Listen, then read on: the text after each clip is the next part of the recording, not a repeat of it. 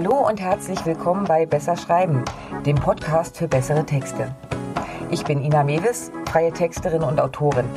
Hier im Podcast zeige ich dir Tipps und Tricks, wie du deine Schreibe auf Vordermann bringst und so Texte ablieferst, die tatsächlich etwas erreichen.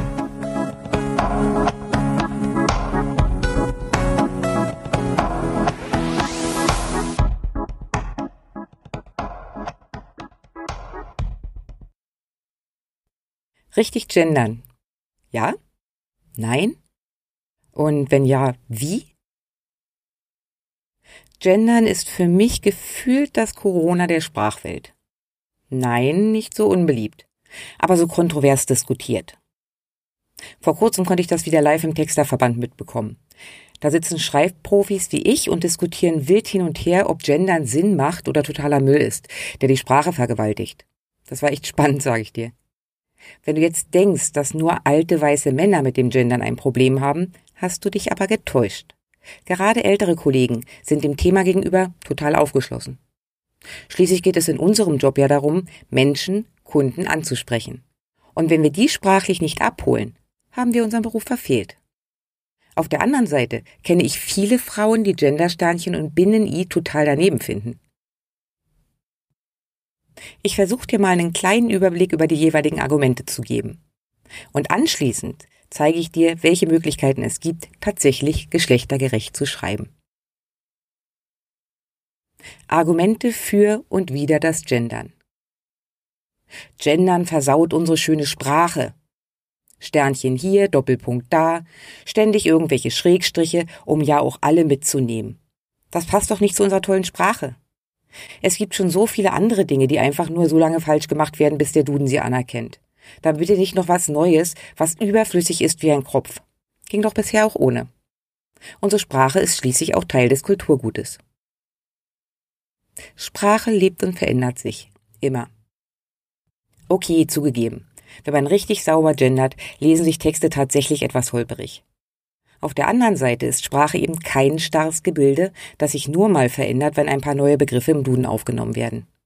Sprache bildet aktuelle Lebenswelten unserer Gesellschaft ab. Und sie ändert sich ständig. Zur heutigen Gesellschaft gehört eben, dass sie sich immer bewusster wird, wo Gleichberechtigung immer noch hinten überfällt. Und da meine ich jetzt nicht explizit nur die Gleichberechtigung der Frau, sondern von allen, die nicht in alte Schemata passen. Die anderen sind doch mitgemeint. Das sprachliche Geschlecht hat ja nicht zwangsweise was mit dem Natürlichen zu tun. Der Mond ist kein Mann und die Sonne keine Frau. Demnach ist der Arzt ja nur eine Berufsbezeichnung, die eben alle mit einschließt. Ähm, nein, ist es nicht. Zumindest war es nicht so.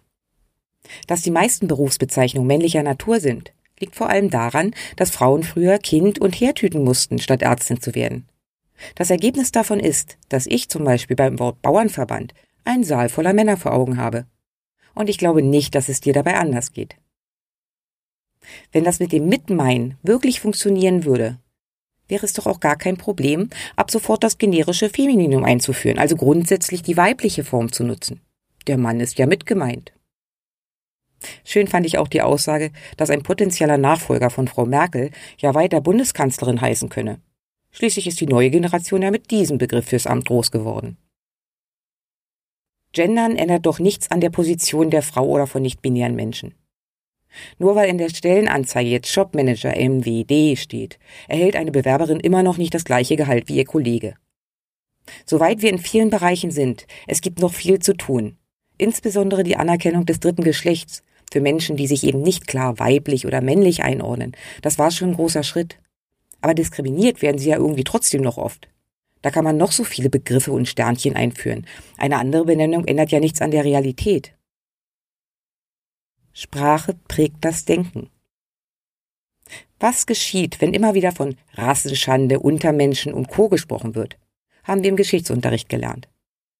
Klar spielen da auch andere Faktoren eine Rolle, aber es gibt einen guten Grund, warum Propaganda sehr viel mit Sprache und Begrifflichkeiten zu tun hat. Auch in der Werbung versucht man mit Sprache zu bewegen. Ein schönes Beispiel ist das Wort googeln, das es schon eine Weile in den Duden geschafft hat.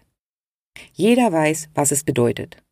Die Frage ist, googeln wir bei Google, weil es die beste Suchmaschine ist, oder wir es zumindest denken, Oder weil der Begriff nahelegt, dass das der normale Weg der Internetrecherche ist.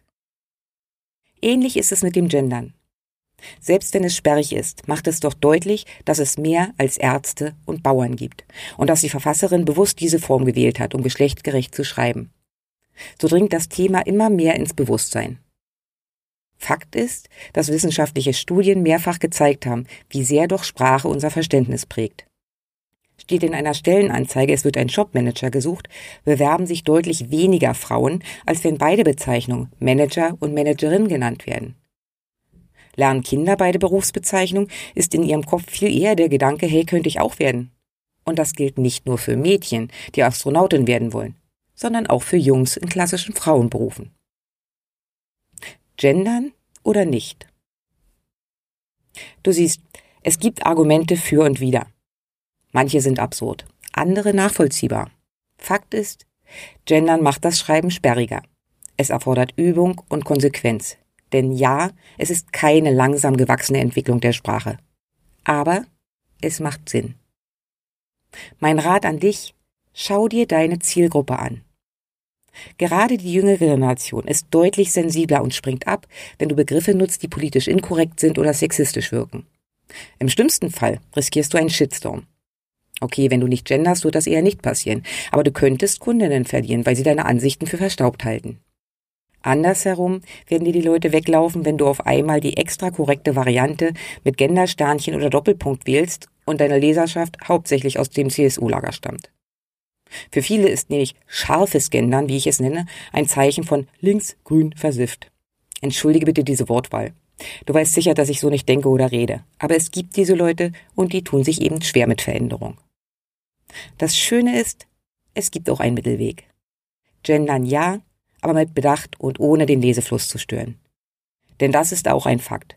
Es bringt dir überhaupt nichts, geschlechtersensibel zu schreiben, wenn Leser abspringen, weil es zu sperrig wird.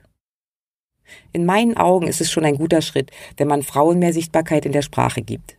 Genau genommen sollten wir alle so gendern, dass nicht-binäre Menschen auch mit abgebildet sind. Persönlich empfinde ich es aber als schwierig, das auch so umzusetzen, dass der Inhalt nicht leidet. Und das sprachliche Patriarchat aufzubrechen, ist ja schon mal ein guter erster Schritt, oder? Aber wie genau geht das nun? Die erste Variante, die Nennung beider Geschlechter. Das ist die einfachste Lösung liebe Bauern und Bäuerinnen, verehrte Kundinnen und Kunden. Solange die Begriffe nicht zu lang sind, mag das funktionieren. Ziehst du das konsequent durch, hast du aber ständig Wortwiederholungen im Text und das ermüdet auch beim Lesen. Dazu kommt, wenn die Begriffe lang sind, liest es sich auch blöd. Das Binnen-I. Grundsätzlich ist der Ansatz sinnvoll. Statt Lehrer, Schrägstrich, Bindestrich innen zu schreiben, wird zusammengezogen und das I für die weibliche Bezeichnung großgeschrieben. Damit ist klar, ich rede nicht von der Lehrerin Frau Schulz, sondern von einer Lehrerin, also der Berufsbezeichnung in gegenderter Form. Ich persönlich tue mich schlicht und ergreifend schwer damit, weil es sich nicht so flüssig tippt. Eine wirkliche Ausrede ist das aber nicht. Abwechslung. In meinen Augen die einfachste Form zu gendern. Statt alle Bezeichnungen im generischen Maskulinum, also der männlichen Form zu schreiben, wechselst du einfach immer wieder. So wird deutlich, dass du die Begriffe nicht automatisch Mann oder Frau zuschreibst, sondern beide diese Position einnehmen können. Pass aber auf, dass du nicht in alte Klischees verfällst. Wenn nämlich der Arzt die Hausfrau behandelt und der Bauer eine Krankenschwester braucht, bist du wieder genau da, wo du raus wolltest. Direkte Ansprache. Mein ewiges Mantra, Direkte Ansprache hilft auch beim Gendern. Denn wenn du nicht darüber referierst, welche Vorteile deine Kunden bei dir haben, sondern welche Vorteile sie oder du, ist das Problem direkt gelöst. Neutrale Begriffe. Nur weil die männliche Form Standard ist, heißt es nicht, dass es nicht auch eine neutrale Variante gibt. Und die neutrale Form bezieht sich eben gar nicht auf irgendein Geschlecht. Spannend fand ich, dass Studien zeigen, dass in den Ländern, wo die Sprache anders tickt, Frauen eher arbeiten, Unternehmen gründen und leiten und auch in der Politik aktiver sind. Bestes Beispiel Englisch. The woman, the man, the child. The, the, the. Unsere Sprache ist leider so gestaltet, dass durch die Personalpronomen Begriffen automatisch ein Geschlecht zugeordnet wird. Aber es gibt oft Alternativen. Es macht also absolut Sinn, nach neutralen Begriffen zu suchen und diese dann auch zu nutzen. Am besten notierst du dir die, die du am häufigsten benutzt. So hast du sie immer zur Hand und sie werden nach und nach ganz selbstverständlich in deinen Sprachgebrauch übergehen. Statt die Lehrer, die Lehrerschaft. Statt Krankenschwester, Pflegepersonal. Statt Putzfrau, Reinigungskraft. Leider funktioniert das nicht für alles. Aber wenn, würde ich immer auf solche Varianten zurückgreifen. Die bisher genannten Formen zu gendern lassen sich wunderbar untereinander kombinieren. Die jetzt folgenden Varianten solltest du aber nicht mixen, sonst wird's total unübersichtlich. Gendersternchen, Unterstrich und Doppelpunkt. Bei diesen Formen geht es bewusst darum, wirklich alle Geschlechter abzubilden. Das Sternchen, der Strich und die Punkte symbolisieren dabei alles, was nicht explizit männlich oder weiblich ist. Offiziell anerkannt ist keine der Formen. Alle haben sich aber wirklich schon gut durchgesetzt und werden verstanden. Wenn du in dieser Form gendern willst, würde ich dir allerdings zum Doppelpunkt raten, denn der hat den Vorteil, auch vom Vorlesetools verstanden zu werden. Barrierefreiheit ist nämlich auch ein großes Thema.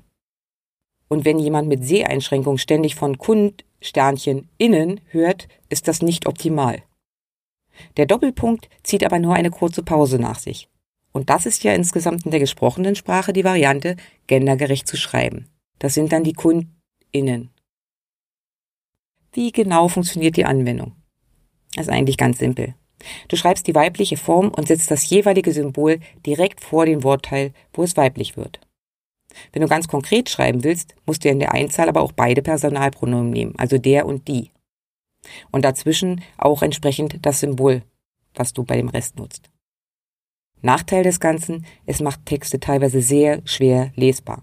Du musst also abwägen, was wichtiger ist. Und wie gesagt, ob deine Zielgruppe das mag oder nicht.